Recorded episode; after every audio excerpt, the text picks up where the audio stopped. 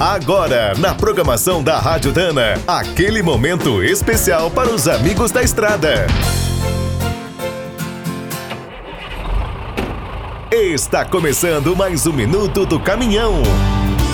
Fique por dentro das últimas notícias, histórias, dicas de manutenção e novas tecnologias. A ligação rodoviária entre o Rio de Janeiro e São Paulo completou 90 anos. A primeira estrada foi inaugurada em 5 de maio de 1928. Na época, os seus 505 quilômetros uniam os dois principais centros econômicos do país, a então capital federal e a cidade mais rica.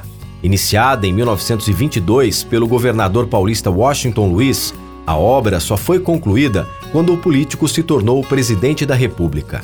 Antes da sua construção, a viagem entre as duas capitais era uma verdadeira aventura e chegava a demorar até uma semana.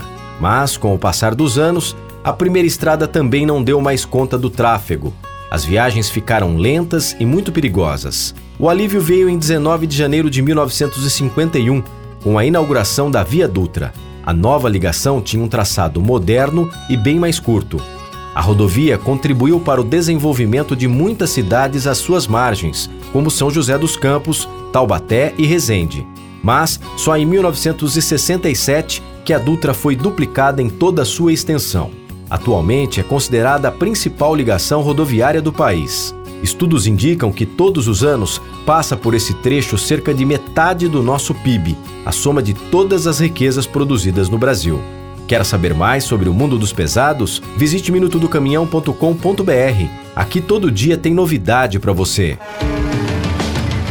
O Minuto do Caminhão é um oferecimento de Spicer e Álvaros, a dupla imbatível em componentes de transmissão, suspensão e direção. Quem é do trecho já sabe, para ficar bem informado, a Rádio Dana é sempre a melhor sintonia.